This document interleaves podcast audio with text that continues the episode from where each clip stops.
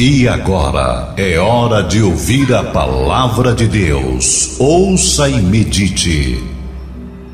Meu querido amigo, meu caro irmão em Cristo, meu dileto ouvinte, a palavra de Deus no livro de Eclesiastes, no capítulo de número 3, fala a respeito do tempo e dos acontecimentos. E é muito importante que você preste bem atenção para saber qual é o tempo que você está vivendo. Nós vivemos de fases, vivemos determinadas situações, e é bom que a gente entenda em que fase do tempo estamos para poder administrar com sabedoria este momento. Diz assim o texto: Eclesiastes capítulo 3, a partir do primeiro versículo. Tudo tem seu tempo determinado. Há tempo para todos os propósitos debaixo do céu. Há tempo de nascer e tempo de morrer. Tempo de plantar e tempo de arrancar o que se plantou. Tempo de matar e tempo de curar. Tempo de derribar e tempo de edificar. Tempo de chorar, tempo de sorrir tempo de prantear e tempo de saltar de alegria, tempo de espalhar pedras e tempo de juntar pedras, tempo de abraçar e tempo de afastar-se de abraçar, tempo de buscar e tempo de perder, tempo de guardar e tempo de deitar fora, tempo de rasgar e tempo de coser, tempo de estar calado e tempo de falar, tempo de amar e tempo de aborrecer, tempo de guerra e tempo de paz. Eclesiastes, capítulo 3, do versículo 1 ao 7. Este texto da palavra de Deus, ele se apresenta exatamente como um desafio para a nossa própria inteligência e percepção. Nós que fomos feitos à imagem e semelhança de Deus, porque assim como Deus nós raciocinamos, não na dimensão de Deus, mas em parte da dimensão de Deus. Nós temos capacidade de compreensão, capacidade de interação com as pessoas e com o próprio Deus. Nós somos o único ser inteligente que conhecemos. Podemos agir pela razão, enquanto os, os animais irracionais agem pelos instintos. Mas esse texto é um desafio para todos nós, porque ele diz: olha, há tempo para todos os propósitos debaixo do céu. Ele está querendo dizer: entenda o momento que você vive. Se você não entender o momento que você vive, você vai estar fazendo a coisa errada. Porque tão importante quanto fazer a coisa certa é fazê-la no tempo certo. O tempo, ele é extremamente determinante para alcançar os objetivos planejados e desejados. Como ele diz aqui, há tempo de nascer e há tempo de morrer. Há tempo de plantar e há tempo de de arrancar o que se plantou. Como é que alguém pode querer colher se ele não plantou? Então, primeiro há a necessidade de se plantar, para depois então poder colher. Ele diz aqui: olha, há tempo para derrubar e há tempo também para edificar. Tem horas que nós temos que derrubar alguns comportamentos e edificar outros comportamentos na nossa atitude. Tempo que temos que matar determinada atitude pecaminosa para poder ser curado e aí liberto. Ele diz: há tempo de chorar e há tempo de sorrir. E a Bíblia diz: aqueles que com lágrimas semeiam, com júbilo ceifarão. Se nós não entendermos que em determinado momento da nossa vida nós vamos ter que trabalhar, batalhar, ralar. Nós vamos pensar que a vida é o tempo todo uma vida de colheita. Mas só uma pessoa que não compreende que é necessário primeiro semear para depois colher, uma pessoa inconsequente, uma pessoa que não está lúcida dos seus atos, é que pode imaginar que a vida vai ser sempre um mar de rosas. Não é assim. Nós temos que compreender sempre que existem momentos e momentos. Existe o momento da semeadura, aquele momento do tratamento, da cura interior, da quebra de maldições, aquele momento em que nós estamos nos refazendo, nos adaptando para um novo padrão de vida, para uma nova qualidade de vida. Nós temos que entender que Deus ele quer fazer uma obra na nossa vida. E esta obra, e muitas das vezes esta reforma da nossa vida, exige de nós a compreensão do tempo que estamos vivendo. Ele diz assim: olha, há tempo de espalhar pedras e tempo de juntar pedras, tempo de abraçar e tempo de afastar-se de abraçar, tempo de buscar e tempo de perder, tempo de guardar e tempo de deitar fora o tempo todo na nossa vida, nós estamos numa dessas fases. Existem fases em que as coisas parecem até que são em vão, mas não é não. É a hora da semeadura. Quando você enterra a semente na terra, você diz, mas cadê a semente? Ela está debaixo da terra, mas ela está germinando. Ela está se reproduzindo. Daqui a pouco começa a aparecer as primeiras folhas, começa a surgir uma muda e dali começa a surgir uma pequena árvore. E quando você vê aquela frondosa árvore com suas folhas, com seus frutos, você diz: Olha, faz tempo que eu semeei essa, essa árvore, mas agora chegou o tempo de colher. No tempo de colher, tudo é difícil. O sol queima o cabelo, enrugece a fonte, os dedos ficam sujos de areia, de terra. É sempre muito difícil a hora de semear, mas quando chega na hora de colher, a pessoa sente um orgulho de poder ter do nada conquistado aquilo passo a passo, tijolo a tijolo, grão a grão, etapa por etapa. E a grande o grande equívoco é a pessoa que quer queimar etapas. Ela não quer subir na escada degrau por degrau. Ela quer dar passos largos. Às vezes ela consegue, mas muito provavelmente ela deve tropeçar, escorregar e cair e voltar para o primeiro degrau. E aí tem que recomeçar tudo de novo. Mas a Bíblia fala de forma muito clara que há tempo para todos os propósitos, todos os propósitos. Diz assim: tudo tem seu tempo determinado e há tempo para todos os propósitos debaixo do céu. Quem tem um plano, quem tem um projeto, quem tem uma meta, quem tem algum sonho, tem que saber que esse sonho ele não vai se realizar nem se materializar de uma hora para outra. Há uma necessidade de se construir, há uma necessidade de se regar esta plantação e isso demora tempo. Isso exige paciência, tolerância, determinação. E é isso que muitas pessoas não têm: determinação. Está aqui o texto dizendo: tudo tem seu tempo determinado.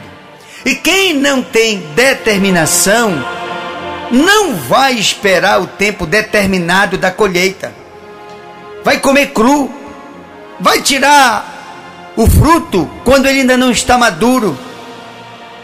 E não há nada mais desagradável do, do que comer um fruto verde, que está travoso, com aquele leite ainda travando nos dentes, na boca, um gosto amargo, que não tem nada a ver com este mesmo fruto daqui um pouco mais de tempo, quando ele estiver maduro. Seja uma pessoa determinada. Uma pessoa determinada ela sabe o que ela quer e ela é diligente. Quem quiser na vida ter sucesso, tem que ser uma pessoa determinada e diligente. Determinada é aquela que o tempo todo está procurando uma solução diante do problema que está enfrentando. Uma pessoa determinada não desiste. Ela fica analisando de que forma vai superar o obstáculo que está enfrentando. Porque todo dia tem um novo obstáculo. Às vezes se acumulam obstáculos e às vezes se formam enormes paredes de obstáculos. Mas uma pessoa que é diligente é como a água.